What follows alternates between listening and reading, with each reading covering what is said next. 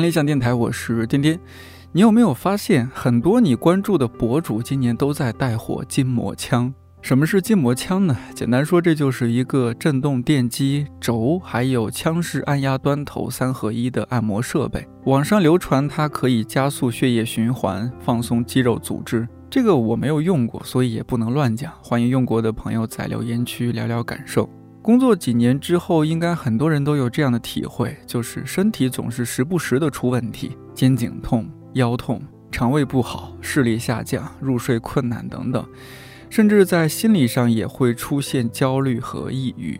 除了筋膜枪、立式办公桌、颈椎按摩仪、泡脚盆等等这些产品的热销，也多多少少反映了这届年轻人身体已经不太行了，以及为了有个好身体，大家有多拼。前几天午后的休息时间，有同事来我们办公室聊天，聊的内容竟然是公司附近哪家按摩店性价比高，哪个师傅按摩手法好，而且还现场互相按了起来。我我真的捏了，捏吧。放心的，甜甜不疼吗？还 好，这没感觉，可以再大一点。我对疼痛的，他不是一般人。拜托，甜甜已经是身经，百战了，身经百战了。这这这么一点点，我看着我都觉得一点感觉都没有，哦，有一点感觉。有一点。这样真的超疼的，我真的。那个前方高能预警，请把音量调小，来不及了。这么猛吗？等会儿啊，哎，你不要来，你不要来，有点怕你。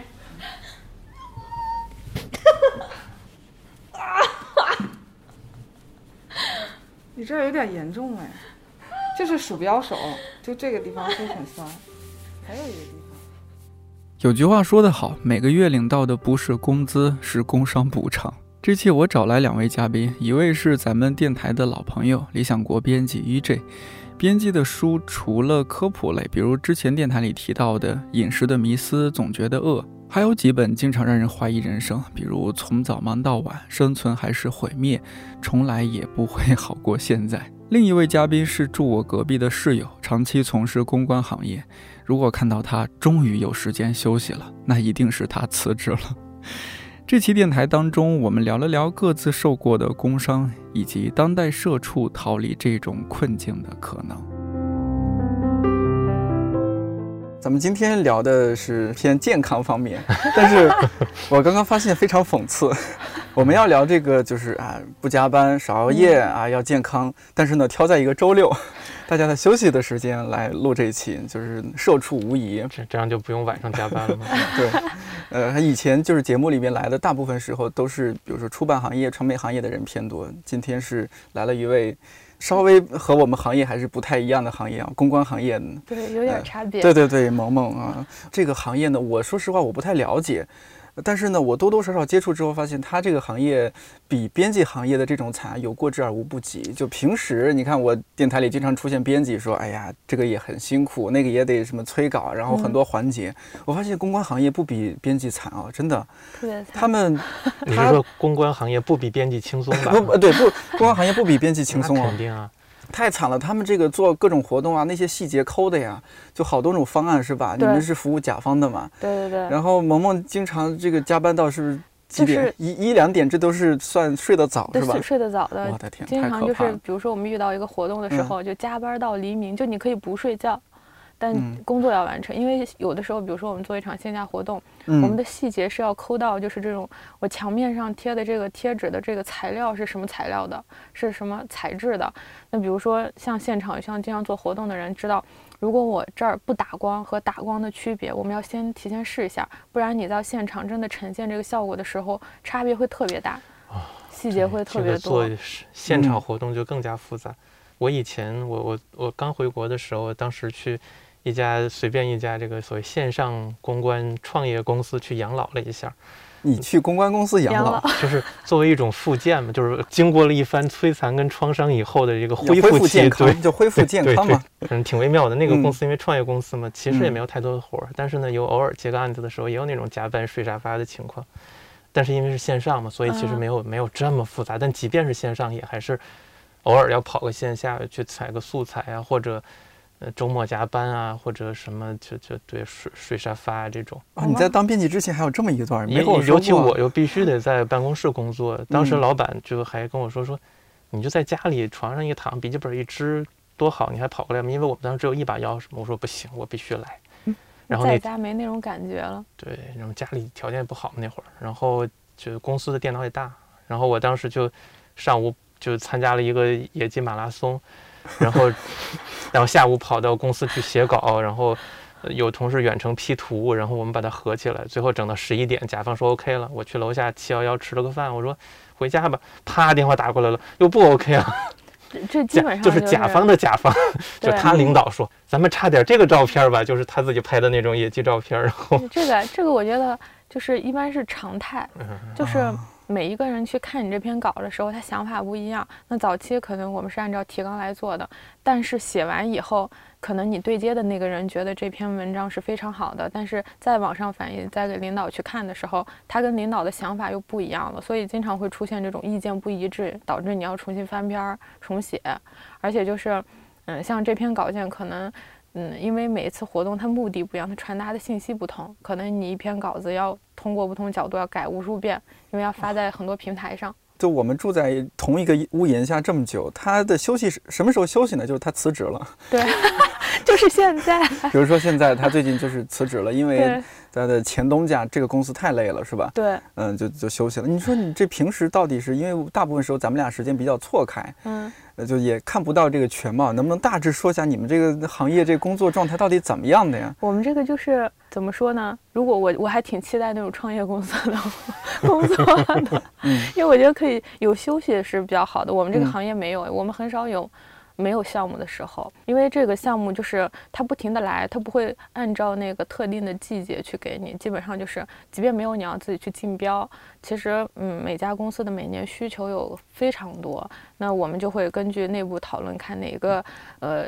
标书更好一些，更适合一些，我们就会从开始的竞标把大家筹措起来，包括一些嗯做创意的、做设计的、做做内容的，都会一起来开这个会，然后针对标书去讨论。前期我们会做一些这样的沟通，去做一些竞标方案。那在这一块的时候，因为一般竞标的时候给呃竞标的这些公司留的时间会特别少，你必须在短期，像一周内，你就要把这个方案呈现出来，而且。里面的呃会，我们经常说 reference 会必须是符合你这个方案的，所以甚至有的时候这个 reference 包括视频是需要做出来的，就是一个星期啊。对对对，就一个星期真的很很比其实还是比较常见的。可以理解这个抄飞机稿这个事儿是非常方便的。对，那个就真的是省了很多的事拿过来就用，我还不给钱。对，然后像这种竞标完了，比如说我们。通过努力拿下了这个标，其实这个标马上就要上线上线了。它没有那么多的缓冲期间，它是因为整个从出呃下标书到最终执行，它那个时间特别短，给你只要你压缩尽可能少的压缩竞标的时间，尽快定下来，你后面就会有多余的一些时间去做沟通工作。其实，在整个沟通执行的过程当中，嗯，比较让人累的是沟通。不是工作本身，其实内容的量有不管有多大，它都是可以完成的。但是人特别多，像我们这个行业，每个人都有各自的想法跟意见，包括客户也是，大家会有自己的想法跟见解。你只要没有办法去达成这个统一的观点，那这个事儿就推推进不下去，就会卡在那里。所以我们要经过。往返不同的沟通，而且这个行业内会涉及到很多很多的沟通渠道。你像我们品牌对我们，我们对呃，比如说活动供应商、对媒体平台、对那种个个人的 KOL 的人员，还有对明星，还有对一些比如说呃，像一些物料制作商，就是我们一个一就是每一个点要对很多条线。所以我们经常开会的时候是电话拉很多方会议去讨论这个事情，和编辑有点像，并不是，没有，至少并不是 所有的编辑都是这样。对 对对，对，就是你必须达成一致以后，这个事情才能做出来，就是让所有人都满意吗？至少要让甲方满意。对，这是最低要求。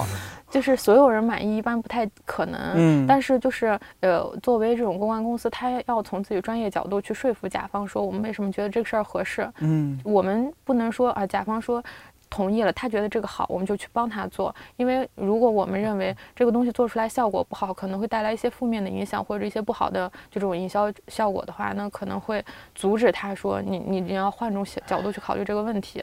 所以就是沟通往返会特别多，到最终敲定一个大家都比较满意又不会给这个效嗯就是营销效果带来影响的一些作品，其实是嗯非常费劲的。所以有的时候我们经常可能第二天要上线了，头一天这个东西才出来。可能好多人都没没有想象到，客户真的会午夜给你下需求，十二点给你打电话说，我现在着急要一张海报，我在中午之前就要拿到这张海报，你必须给我做出来。这个行业没有人性，我觉得 啊。我也听说过那种甲方收到乙方半夜就是给反馈，然后要求排版的这种事情。我之前然后打一个 tag 叫甲方日常。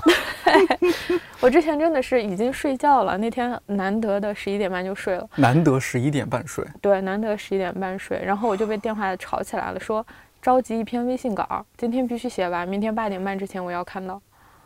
就就那么几个小时要写一篇微信稿，对，而且是长稿吧，应该是长稿，是一个通稿，就是官方通稿，所以就是必须要在很短的时间内去把它写完，而且你这个稿件的质量必须是要让别人满意的，所以就是只能上手，直接上手，就抛给你们，你们公司自己看着办，谁能写谁写。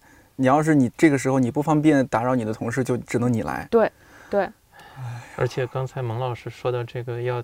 呃，引导甲方，我想可能也是因为，如果万一结果不好，甲方会甩锅，对吧？对，对我们就是日常。他不说那是他说的主意，他说那是你搞砸了。对，顶锅就是一种常态，就很正常。那你平时就是周六周日也不休是吧？不休，没有休息。那那你有点像外卖骑手。我觉得外卖骑手不需要沟通什么，对外卖骑手相对还需要，就是什么差评啊，什么晚几分钟啊。他这个沟通同时沟通的人太多了，而且是好心累的。你要你想你要说服别人，而且不止说服一方，而且一方不止说服一次。这这就是我最怕的事情。比如说作者或者作者联系人给我打电话，我我一看现在上午上午不是我的接电话时间，我就该死。对，我们曾经发生过一件事情，就是我们在十分钟内没有回客户的微信，我们就被投诉了。啊，对我们后来就是要求，就是即便你回答一个好的，也不能没有信息，嗯，所以手机是不能离身的。我觉得今天这期节目录制一，这对你来说是按摩之旅，而治愈之旅，就是看到这种 更惨的，是一种养生之旅。我正好最近在跟同事聊这个公关行业，就是上次 嗯提到了说蒙老师的公关业嘛，然后我我跟同事就聊了两句，我觉得这回拿到了很多信息，然后就可以让同事这个看一看。就算转行也不要转公关啊！对对对，我我真的是不太建议。我现在从这个行业出来以后，就是我想从事相关的工作，就是有有这种关联性的，但我可能不特不是特别想完全回到这个行业了。所以现在就真是对身体是一个巨大的摧残。对，不客气来说，真是落一身病。就是对，就是感觉好像挣的工资都不够医药费的感觉。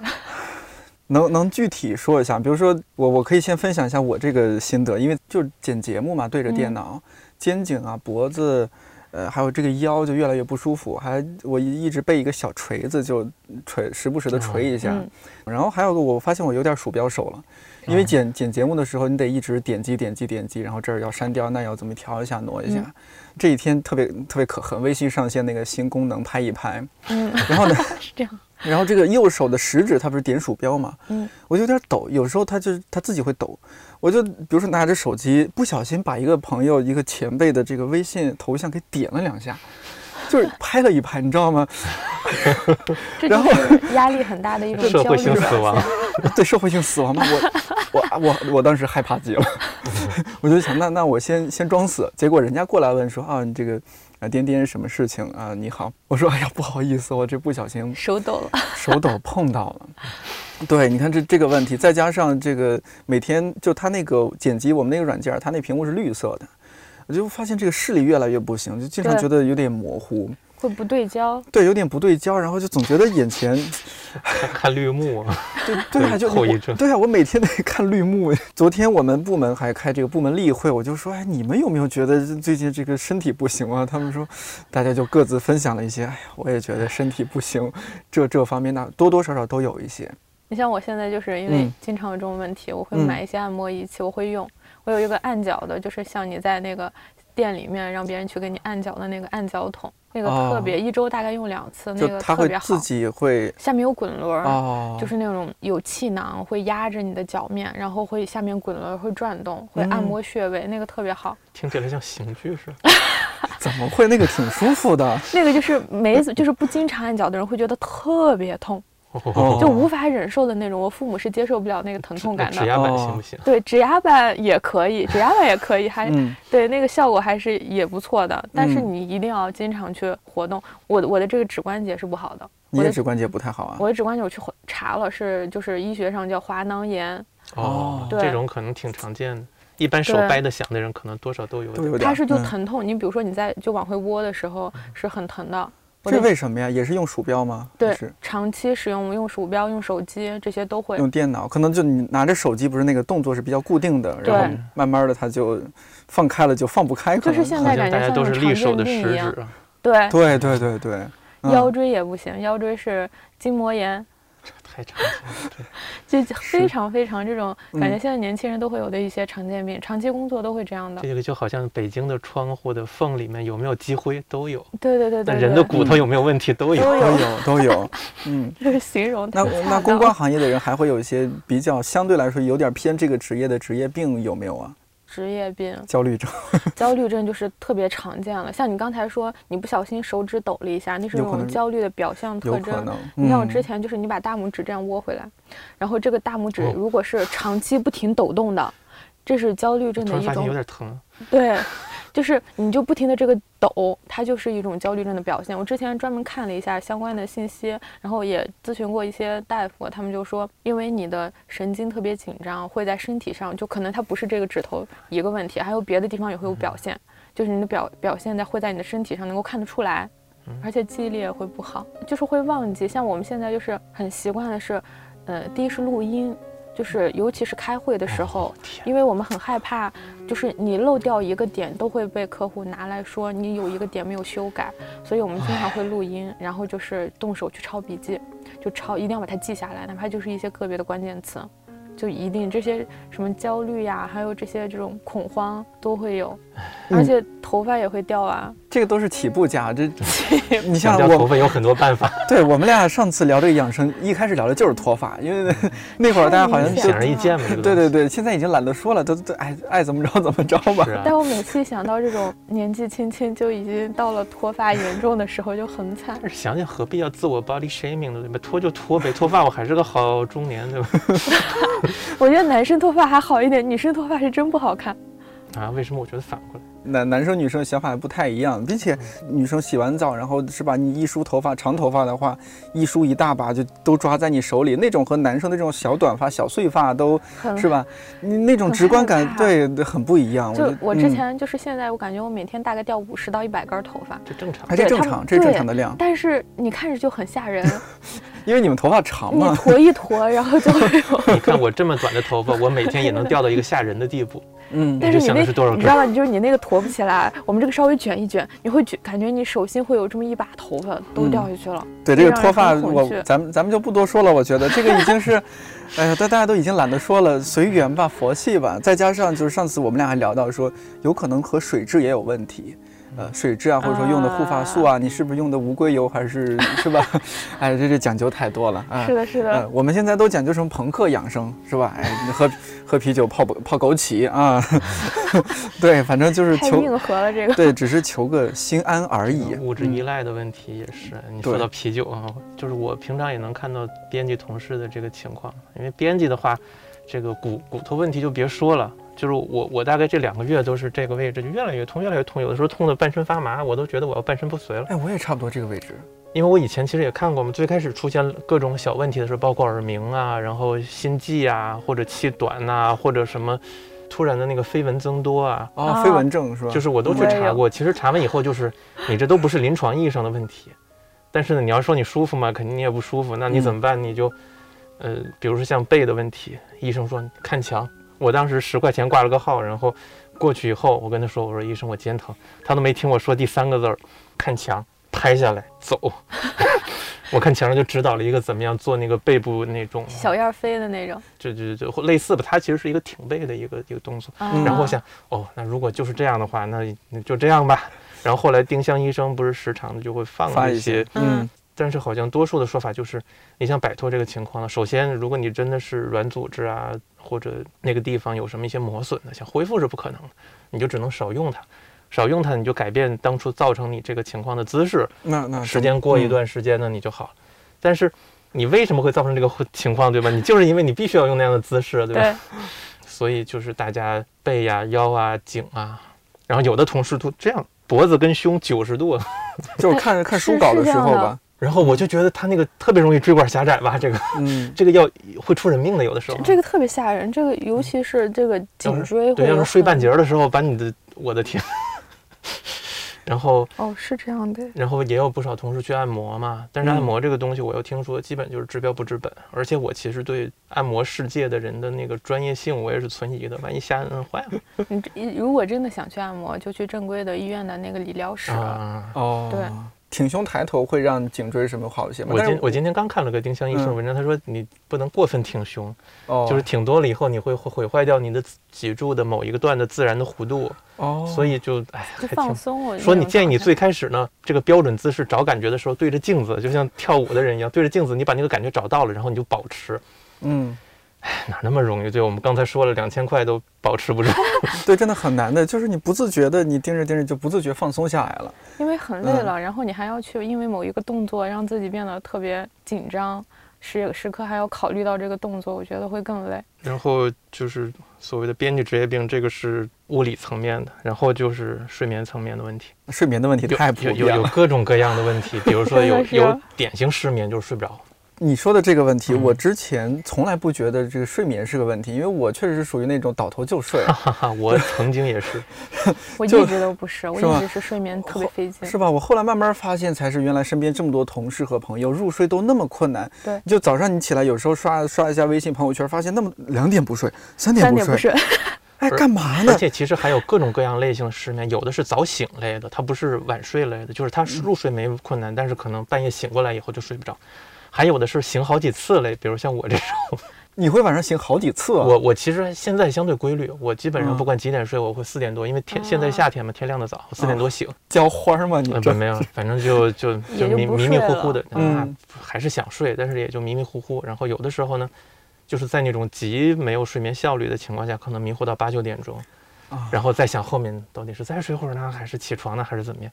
因为现在这个拜疫情所赐，这个错峰出行，所以就有很多的弹性。那我嗯睡眠就很综合，入睡困难，晚上常起，早晨起来就再也睡不着。而入睡眠这个东西，其实它是可能是很多问题的表现，比如说像焦虑、对对对，抑郁，然嗯后是嗯，等等吧，反正就，而且你还会做很奇怪的梦嘛，就像我这个，自从是印书变多以后，天天就梦见我们的那个就是负责对接印厂的同事，就我老梦见他找我，坏了，这一万本都报废了，我 当时就吓醒当时了，就醒了。垂死梦中惊没有坐起。最可怕的是没醒，还要把那个恐怖的感觉体验完了再醒，我 太惨了，就我都不知道我梦到过多少次这种，就是后来也听别的同事说过，也是会梦到这种东西。对会压压力还是会，所以现在那个同事就嗯这马志芳嘛，你也知道，嗯马老师，嗯，就他他只要在 QQ 上一问我，或者微信上一问我在吗？我我每次见到他，我说下次你告诉我什么事儿，再问我在不在，对，你不要吓我。别问在吗？在吗是一个魔咒一样的存在，嗯总觉得是不是哪要出问题了？我一定要召回吗？有啥发生了？哎，我也我也最害怕有人问在吗？就是我第一反应是你被盗号了吗？第二反应是别人问我没关系你是，因为我可以装死，但是他问我不能装死。对，这不能，这是关于关系到咱们现输下场的事儿。来给你加加点水吗没？事，然后像这种所谓过劳肥的问题，其实嗯，我渐渐发现，竟然也不少见。就是我在周边的同事，颠老师也知道那个我知道啥，我从来不不受这种事儿的困扰，我从来没肥过。呃，就是那边小院儿就是吃的情况嘛，就是哦标准的食堂那边是有食堂，哦我们看理想这边没食堂，但是理想国是有食堂的。其实标准日常中餐呢不是那么健康，有点油大，但是呢嗯就有好吃，对吧？做的非常好，呃对，因为油大家常所以饭。好吃。这个对也有道理。然后呢，就嗯，另外我们的这个就是工作节律都是哎十二点到一点，中间挑个时间吃饭。嗯吃完饭呢，有的勤快的同事可能去溜一圈，嗯，那懒得呢就往那个办公室一坐，一堆。尤其现在又自己拿餐具，像我的话，完全就是抱着饭盆在那儿一边吃饭一边工作，然后反正就就永远是在那儿坐着。就吃饭当然要坐着，你站着吃饭也比较麻烦。我后来也换成站立办公，但是吃饭的时候还是要坐着。然后天天就是这个脂肪囤积，然后上了年岁以后激素水平也变化，然后压力大本身就容易释放那个刺激脂肪堆积的那些信号。嗯然后我后来发现，OK，我是有点年纪，他还有三十郎当岁的，对吧？也在慢慢发胖。嗯，二十大几岁的，嗯对，而且是男生发胖，OK，这是中年发胖，女生也在发胖。女生发胖，女生特别容易胖吧？我觉得，嗯，我我同事都是那种过劳肥。你看，我们刚一起进公司的时候，可能都还看着彼此正常，有的是偏瘦，但基本上过个一年，你再看他，每个人平均长十斤肉。是不是嗯会不会因为比如说你们加班也频繁，可能加班加着都太晚了，饿了再吃个夜宵，对，顺手领导特别好，领导经常包晚上的夜宵。啊看，因为他其实领导有时候他是可以提前回家的，嗯然后因为他更多的负责跟高层的沟通，嗯所以就以及就是下面人的分工，他其实没什么事儿，但他觉得我的员工都在加班，我也应该留下来，而且就是看员工都在加班，他自己就去买吃的，然后大概八九点九十点，有的时候我们像工作特别到十一二点的时候，也会给我们买汽水买吃的来大家一起吃，汽水，全部都是长肉的东西。其实嗯如果他，尤其如果他是一个服务型人格，甚至讨好型人格的话，那个时候他的压力可能会特别的大，因为他看到别人都在这样，他就有点，就不是说他啊，就是嗯这样的人可能会有点就手足无措，他特别希望自己能够出一份力和帮到嗯别人，不给别人添麻烦。那个时候其实有非常强的焦虑感。对我之前的那个领导就是那样的，他其实我从来没有见他比自己员工走得晚。但其实你想象一下，他他的工作都分出去以后，他更多的就是负责沟通，呃然后怎么帮我们去解决一些遇到的难题，他没有那么大的压力。但他从来没有在我们之前走过。而且，如果他不具体操作一些事情，他要就是考虑这个事情的品控，然后又要那个考虑这个事情的最后的成效的话，其实他心理上面应该不会放松的，我感觉。嗯，他还是比较会，呃他我觉得他会担心我们最后的成品。嗯他还是嗯中间过程版的时候，我经常会来问一下，说，哎，你们做的怎么样了？看一眼呗。我觉得这还是挺好的领导，像有些领导根本不管你，你们去做吧，自己去潇洒去了。对啊我，我之前我是特别喜欢我遇到的之前的两个领导，还有我们那个女的大领导，大家都觉得她呃有些严格，经常会问一些问题。但是我觉得领导能做到这个份儿上，真的很不容易。比起那种什么都不管的，到时候出嗯了问题来找你的领导，你就不如是这种他如果经常在你身出什么也不管，出了问题也不找你，当然也挺好的。对但很少 见这种，嗯因为只有他，因为像我们这个行业经常会出现这种客户觉得是我我传达到了，然后你没有给我给对东西这种，因为甩锅的事情经常发生。但如果你的领导一直在你身边，他知道发生的经过，我们会接受客户的责备。其实这个锅我们是一定要顶起来的，但至少在你公司内部的时候，你的领导知道你是辛苦的，这个事儿错不在你。我觉得这是一个特别好的一个工作的环境与领导的态度。这种现在我觉得就大家的分工协作方式，像你这种是一种看理想，总体其实也也加班。像我路上和你说，我们那个副总他也经常周末过来，就是他平时可能不说，其实心里也压着好多事儿，因为好多东西他要去负这个责任。其实大家感觉都都挺有压力的，不管是领导还是下面员工，就自己要想各种办法去去疏解。知道理想国很多，比如说编辑抽烟喝酒，就对他们来说，哎物质依赖嘛呃，，对，这就又说到物质依赖了。像之前我忘了，呃，是哪一个馆的的一位编辑，我就说你这是特别爱抽烟嘛？他说就是，我看这个书稿，我我总觉得得有一个我中场休息的时间，抽烟就作为一种仪式感，就是一个象征。我没有多爱抽烟，但是我我看完了这这一章，我下楼抽个烟，代表哦，OK，这这这个事儿完了。我抽完烟上来看下一章，就基本是这样。是这样的，我我之前一直不觉得女生抽烟比较多，嗯但我你们这个从毕业到公关行业贵圈应该是公关行业特 巨别多女生抽烟，女。生抽烟基本上，我我以前一直觉得可能就是完全没有想象到它的占比会那么大。嗯，我周边的女性同志很少有不抽烟的，是吧？你这不抽烟都是都少珍惜见。是吧？珍惜动物都是，少见嗯，就如果是刚来公司的这种小朋友们，他可他们可能不太会抽烟，但慢慢会被带出来，对干一段时间，你就会发现他们都开始抽烟了，就压力太大了，压力特别嗯大。你像我自己也是，你我虽然不抽烟，但是我不是喝酒吗？我对我这这三天两头我就来点酒，我确实就现在也是人调酒师了，就没有就是自己瞎瞎调着玩，这不是疫情期间压力更大了吗？但是这这就是一个缓缓解，就找一点事情我觉得是特别好的。是啊，你总得找个方向。比如除了除了喝酒，电台的听友他们也知道，就我经常说我自己做家务或者刷碗，我也不是说我多么爱做家务，我当然也喜欢，但是呢，那对我来说，它就是一个疏解压力的过程，就是大家都得记几根儿，寻找记几根儿的这个 疏解压力的途径嘛，是不是是？我最近嗯发现刷咖啡杯真的是太解压了。哦，你刷咖啡杯啊对，？就是因为咖啡它有一点油嘛，咖啡，嗯然后你嗯刷的时候就是用一点洗剂，然后泡沫一蹭，黄变白，蹭一下那个感觉，哇哦！而且你用那种特别起泡的那个海海绵，我发现我们都是喜欢洗喜欢洗碗的人，不喜欢做饭的人。我我我不喜欢洗碗，但是呢，啊刷咖啡杯刷是就是只是特别享受那种从脏变到特别干净的那个嗯过程，哎，你你自己有有什么疏疏解压力对对对的。对，平时没有聊过，都太忙了。对我就喜欢看这种推理小说，看这种恐怖哦电影儿，也不算恐怖电影吧，就是那种悬疑类的，哦就烧脑类的，是我特别喜欢的。阿加莎、克里斯蒂啊，什么这些。我喜欢这种日系的。哦日哦日系的。对，哦我看日本的这种特别多，因为它它有的时候就是那个神经让你高度紧张的时候，然后你看完了以后一下子放松，其实那个放松的过程会把你原本之前积累的一些焦虑都带走，是嗯特别特别解压的。还有就是就是运动，哦，运动特别特别能让你整个。那你这个不需要两千块，可以我我基本。我我都没有办过这种健身卡，因为我觉得小区里面就可以解决这个问题。是你一般怎么怎么运动啊？下个 Keep。哦 A P P 什么的都可以，甚至去刷一刷微博里面他们分享的视频，其实不用说我必须收藏多少个，没有用，你就看见哪个练哪个就可以，只要发发汗，嗯然后你感觉这会儿又或者倒立一下，你哪怕倒立不起来，你让你那个血液冲向大脑，然后再回去，其实是特别好的。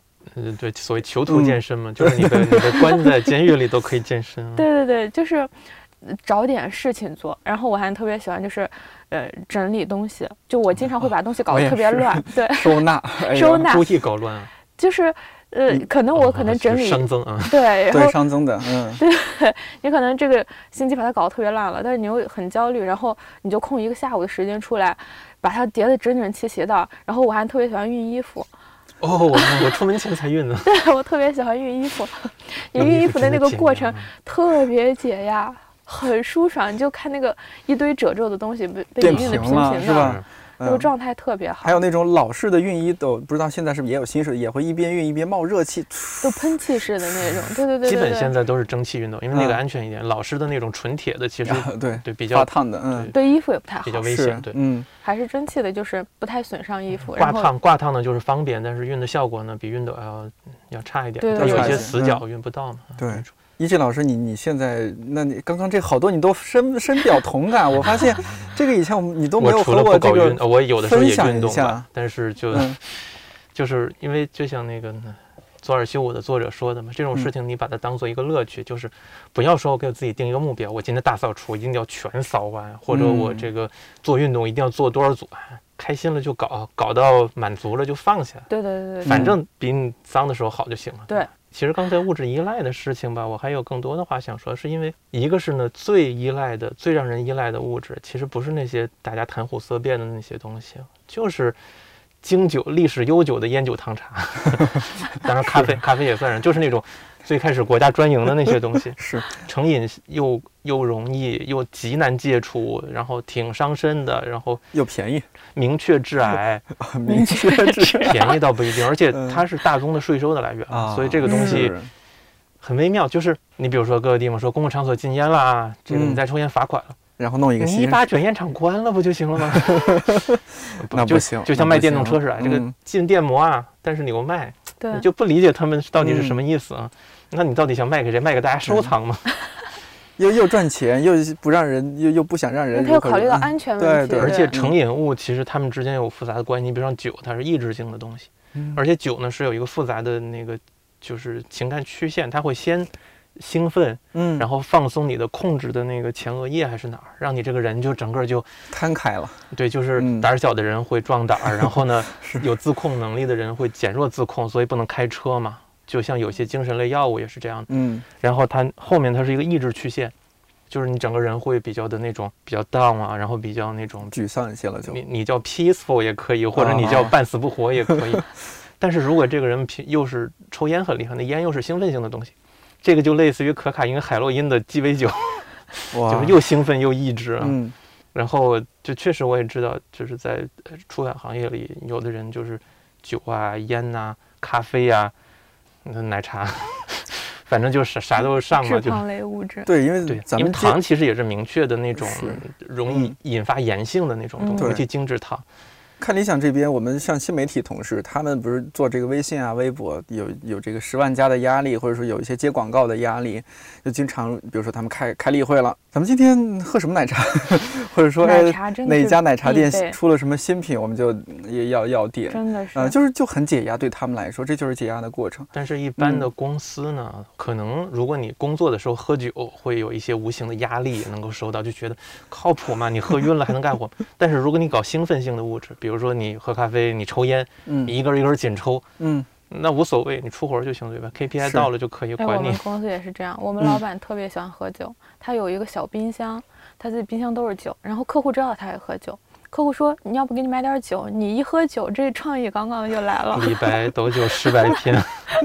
那创意类还真是，他需要放松自己的紧张感，可能是需要。他们基本上抽烟喝酒，像我们给那个我们有一些特别特别厉害的设计师，然后为了让他晚上加班给我们出东西，然后又不能让他心情不爽，然后我们经常会买就拎一大箱啤酒过去，然后他就很开心，然后开心了工作就好做了。送您一点慢性自杀的道具。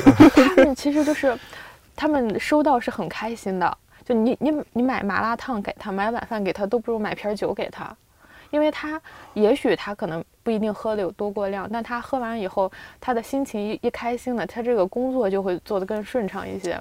成瘾成瘾物都有这样的问题，嗯，包括成瘾的行为，都是你你这个量会越来越加，越来越加。就 就它不是一个好事儿。对对，就好像当年的电脑，这个说，比如什么主频，就是曾经的电脑主频才几百兆赫的时代，可以超频，超频是速度快了，但是嗯据说啊，就是因为发热还是什么，反正对这个 CPU 的性能，呃，不是那个寿命会有影响有影。响的。嗯那现在大家就是搞这种合法毒品，不就是 给自己工作超个频？哎你像公司里面，你除了刚刚这些，呃，他们还会有一些什么自自己各自的什么歪招吗？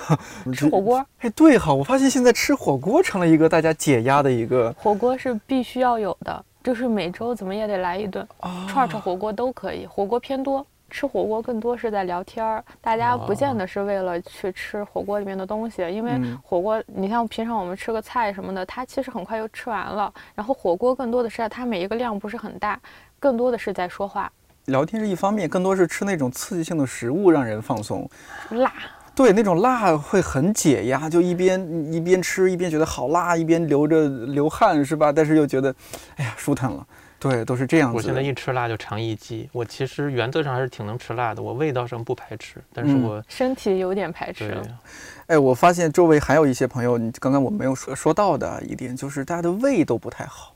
是就不嗯忌就是生冷，因为不能吃的东西。对，比如说吃饭不规律，周围这些人他都是，除非是现在胃出大问题了，才开始注意这个问题。但是我嗯也听说过，如果你吃的不规律，身体会永远保持一个活跃态，其实有的时候会对消化道的健康有好处。但是可能有个度吧，就是到底嗯要不规律到什么地步？但我觉得好像我们这个相处的行业里面，大部分都是不规律的。我是罕见吃早餐的人，我周围的哦同事都不吃早餐，我也听过说法，就是早餐这个东西也不一定非要吃，因为确实是有争议，好像。因为会有这因为是有争议，看个人生活习惯吧。对。因为有一些病症确实跟早餐它那个你不吃早餐有一定的关联，所以人们认为说啊你不吃早餐就不好。嗯，但你要说这个，可能这个病症它也不是每个人都会得，所以很多人又觉得可能也许没事儿。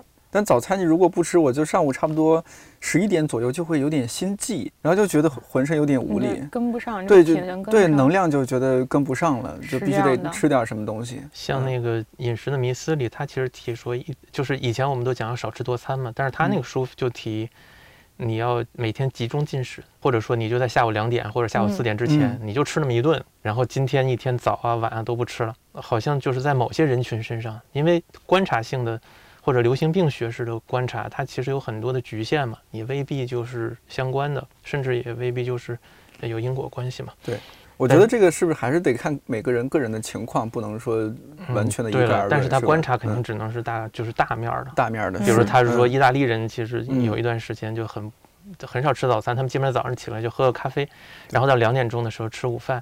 确实，欧洲大陆的话，可能两点钟是一个标准午饭时间，然后八点是标准晚饭时间，这个跟我们都不一样。但是嗯如果他们采取地中海式饮食啊，什么嗯优质初榨橄榄油、高级的，然后怎样怎样，配合那些什么，可能也会有一些就是健康的、不健康的，反正最后结果还不错啊。我不知道，就是像咱们因为老家都是比较小地方吧，哎，今今天正好是都是北方人，这这内蒙的、这河北的、这山西的，是吧？老晋家察冀，对晋察冀嗯是老老家那边，他们是不太存在这种问题的，但是他们也很辛苦啊，工作也很累。但我觉得相对好那么一点点，就是你说现在我们就就不得不选择这样的一些工作的协作的方式。就我我有时候想着每天就是从早到晚，就是你那本书社畜不断的轮回，都市上班族的每日渡劫和永恒轮回，从早忙到晚啊，是是从早忙到晚，忙是迷茫的忙迷。茫的忙，对，对，这是呃 EJ 老师出的一本书，其实其实很有趣的小说。对，就是说我想去看看，其实觉得蛮有意思的。非常建议 去看。就是说，这个上班族每天，我我就觉得我每天都差不多，但是说嗯工作也给我一些乐趣，这是必须得承认哈。但是呢，你每天就是到了九点多、十点钟左右，你能听到我推着自行车，哎，进回回家了是吧？回去就吃饭，吃完饭刷完还以为你推着自行车出门了呢，原来就回家了。我骑车上班嘛，嗯然后回去就哎洗漱，洗漱完了，还想着给自己留点时间嘛，是吧？你你在这个行业，你也和公关行业也很像嘛，你也得了解最新的这个信息嘛，是吧？对，哎，这个有出了什么新书，有什么新资讯，热搜上面又是什么呀？啊，你一天不学习就很落后了吧？你觉得？啊是这样。你该追的剧你还想追一追吗？是吧？你不看《乘风破浪的姐姐》，你就不能和其他人聊天了吗？这个完事儿了就差不多一点了，甚至快快两点了，赶紧睡。睡醒了，一觉睡醒来吃个早餐，晚上睡就是嗯晚上周末又来加班。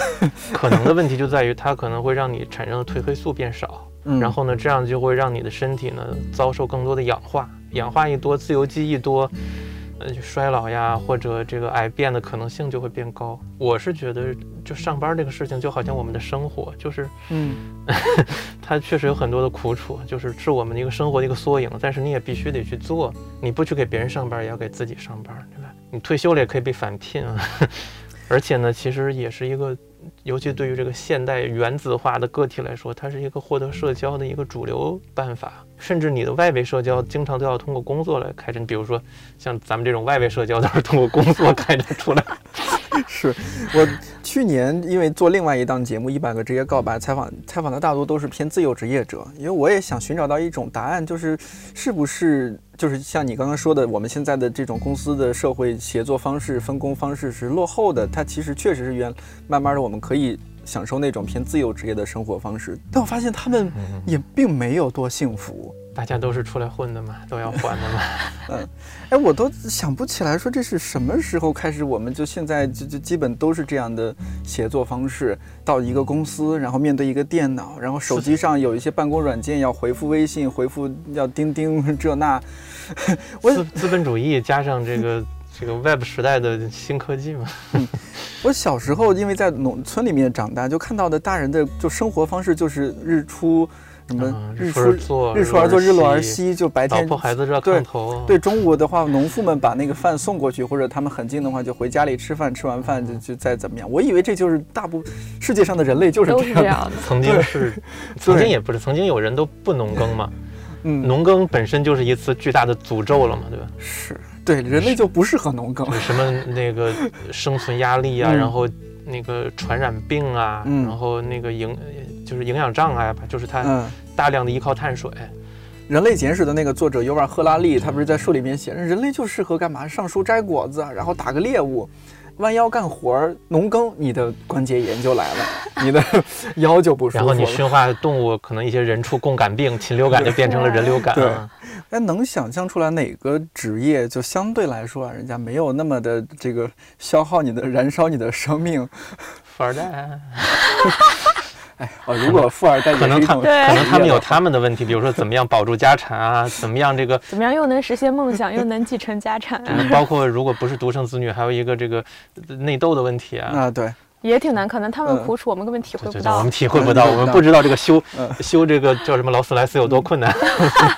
我我之前和同事聊天，我想到一种职业，比如说在一线城市拥有多套房子的包租公或者包租婆，嗯，还有广州富婆嘛，这不是啊？那个有几栋楼的那个，人的处境变了，其实期望也变。比如说今年这个租房价格都下来，我估计他也挺闹心的。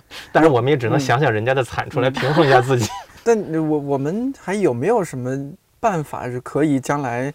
做好一个平衡呢，就是当然咱钱咱也要挣哈，但是我觉得这个健康的身体真挺重要的。我现在你像我那些。有些表弟啊，什么有时候我们打电话，他都说哥呀，咱们这个都是啊二十大几、三十出头的人了。我我就觉得这话应该是五五六十岁的人才说的。说，对，他就说，哎呀，咱们体力这个也不行了吧？我我觉得爬个山我都喘。不过也是，好像说人的这个生理设定就是你三十多岁，这个基本上繁殖任务已经完成了以后，后边你的寿命就是白搭的，就是有也行，没有也行。所以你身体就会有一个明显的衰落嘛，就是你就该衰落。我就是不接受这些外界信息还好，慢慢就周围朋友啊，或者说家里亲戚有时候说啊，这个三十了也不小了是吧？这慢慢你精力也不是二十出头的了。你说家里人总是说啊，注意身体这那的，我总觉得这是老你上了年纪才会说关照一下注意身体啊。主要是啊，活着就没有简单的事情。你要说怎么平衡呢？就是我觉得要心理平衡吧。我觉得把自己心理平衡好了，我觉得都能。这是一方面了，就是最主要的是不要这个把这个庞氏骗局延续下去嘛。就是有一些前瞻者，大概从七十年代，应该是从德国开始吧，就开始搞和平灭绝运动了。最低限度目标就是人类慢慢的就这个凋谢掉，高一点的就是生物们全都没有什么活劲儿，然后就 慢慢的就灭。其实。你如果真的生存压力大，大就是会有这种自动调节。你比如说那些大鼠、小鼠们，你把它关到一个环境特别那个逼仄，然后资源特别少的环境，人家就自动就就清心寡欲、不搞不生了。那现在大家也都看到这个东亚三国的出生率了，对吧？这就是 天行有常，这是不可逆转的。那比如说，萌萌，你现在终于也休息一段时间，最近有什么反反反思吗？在这个，如果找下一份工作，还还是这么不要命的吗？也不会了，就是因为早期还是挺看重我的薪资水平的，就觉得我干这个行业我累吧，但我挣的也多。嗯，但现在忽然发现。你可能挣的这个钱不够你老来的时候去看病的这个钱，不用老来了，现在的看病钱都不够。所以这个世界上并不存在钱少事多，但是在钱多事多跟钱少事少中的，其实后者是非常值得考虑的。对，所以我现在就想着，嗯，找一份就是。也许会累，但是可能没有超过一定的限量，工资相对适量的减少是最好的这种状态。比如说少个几千块钱，但是呢，呃，自己房租啊，还有是维持对维持原有的这个这种生活水平，对是吧？对，甚至是我觉得工作有的时候，比如说，呃，相对稍微累一点，就就比可能比很多人稍微累一点，但是里面有。兴趣要植入到这个工作里面去，不能再真的是为了就是永远都在看钱的这个标准了。之前可能把钱放在第一个标准，那现在就是钱可能要降到第三个或第二个标准，这样可能兴趣会提升上来。这个也是边际效用递减了嘛，毕竟攒了一点钱了。也有这样的。你当初在北航学的也不是什么品牌相关的。专业其实也差不多，我主要是学这种互联网营销的。那个时候其实还没有发展到现在这么好、这么全面的这样的一个状态。那时候就是，呃，我们课程上更多教，比如说微博、微信的一些营销内容，不像现在有更多的新的一些东西出来。对对对，那个还是大学时候的，在学这个市场营销时候的一些嗯知识了。但到现在的话，其实，嗯，我觉得现在更多的累是因为其实早期公关行业没有想象中那么累，现在就是。因为很多技术都比较成熟了，它现在已经不再是说我品牌与品牌之间比技术的一个阶段了。我觉得更多的是在比量，就啊，我在这样的同样是这这个钱嗯下面，我在同样的预算下面，我哪个走谁家走量走得多，谁家走量效果又能保证，那其实我觉得就会选这一家。那这家就是你就不停的去积累，就是招人，不管你是招了实习生还是招了什么样正常员工，你就不停在干他们就是越来越多量的工作，就一定要分担。就或许可能就是在你原本就是这么多人的基础上，不停的在给你加量。你只要这个钱上来了，对，怎么都好。我得提醒一点，就是我也许不一定每个人都会碰到像我这种情况，就说起来有点人就是有点 cheap。就之前我其中一份工作还挺挺辛苦的，特别累，我也觉得把自己消耗的有点那个什么，所以 OK，那我像你的这种想法，我就是把自己工资降个几千块钱，然后去另外一份相对来说能够让我每天能够迎着夕阳回家的，就是那。就有一份工作，我做了差不多一半年多，快一年，就是每天能够看着夕阳回家。之前从来没有看着夕阳回家过，都是半夜清冷的月亮。那你就这个夏天跑到漠河去上班，然后冬天跑到海南去上班。对那个我为什么说这个例子呢？就是后来我总结的时候发现，那份相对来说轻松的、赚的钱少，呃，然后确实让我身体健康很多的工作，我觉得我没学到啥。我就现在回过来想，我觉得他在我人生当中，他没有起到一个，比如说让我进步一些或者学到很多地方的一个一个作用，反而是那些确实很辛苦的工作，我也付出很多，把我也搞得身体有点差，但是呢，真的学到挺多的。最近做的一个书里面有个词儿叫做 “challenged thrive”，就是挑战性繁荣，就是要有一定压力，然后人呢不能太闲太舒适，然后迎着那些东西呢。但是又都能 hold 住，这样呢，他就会得到 happiness，得到幸福。我觉得肯定是有一个边界值吧，就你自己衡量你自己的承受，或者是你自己考量的一个值。动态的，而且不同的阶段应该也不同。对，对我觉得即便是现在，呃，再给你一份成长会特别特别大的工作，但那个工作会压到你自己的身体承受的极限的话，我觉得你依然不会考虑那个工作。像我特别早期的时候，那么累的工作也能扛过来。我真的有一次做活动，我一个星期没睡。当时一个星期没睡，就是张艺兴水平，就真的是没睡。因为当时是那个活动的项目比较大，没有人，就是我我手下是完全没有人，我一个人要做整场的活动，然后我要做所有的沟通，然后包括看材料、看场地、去工厂去盯他们打样什么的，全部都是我一个人。当时真的是一个星期没有睡，但是。可能因为年龄小小一点点，还能扛住那个压力。当时觉得哦，成长是很快的，一场活动下来，你简直了，就是成长是飞速的。涅槃。但是现在回头看过去那个，你要说不好，那也不是。但你现在让我再选择之前的那个方式，不会选择了，就是小命要紧。一志老师，你最近新出的那本书会解答我们今天的这些问题吗？那本书偏哲学的，叫什么来着？先预告一下。我是谁？或什么？但是他不会解释这方面，他嗯，更偏向一种就是智力游戏之类的东西。哦，那是不是之前那那本书叫什么？生存还是毁灭啊？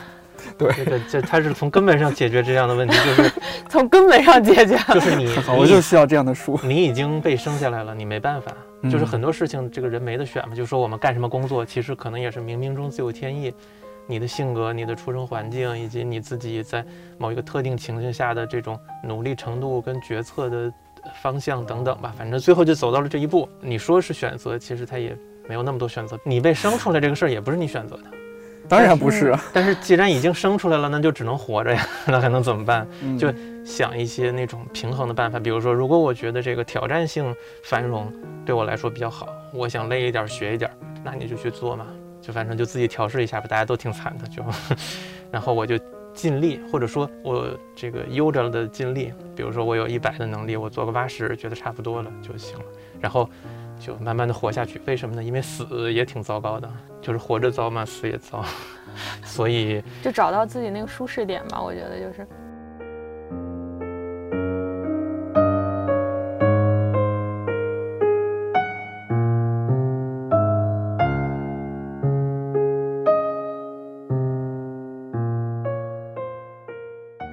朱德庸多年前有一本漫画叫《大家都有病》。关注现代人的生存现状和我们的病态生活，这本书到现在也完全没有过时。大家的病甚至都加重了。就我自己来说，之所以活得比较养生，也是因为记得生病的痛苦，记得生病时对健康的渴望。而且养成习惯之后，吃早餐、做家务、适量运动，跟自己在身体和心理上逐渐和解，这些真的会变成很享受、很治愈的事情。正好养生，正好年华。本期年华特约专栏《My Way》由看理想与一元酒庄联合出品，新专栏从今年一月开始，每月更新一期，一共十二期。我会找不同的朋友一起聊聊那些现实又令人忧心的问题，也会呈现因为不同思考和选择所经历的不同人生状态。如果你也在经历类似的困境和情况，欢迎在评论区留言告诉我。如果你有不错的建议，也可以在评论区分享。大家一起养生，好好生活。看理想电台，我是颠颠，祝你早安、午安、晚安。我们下期再见。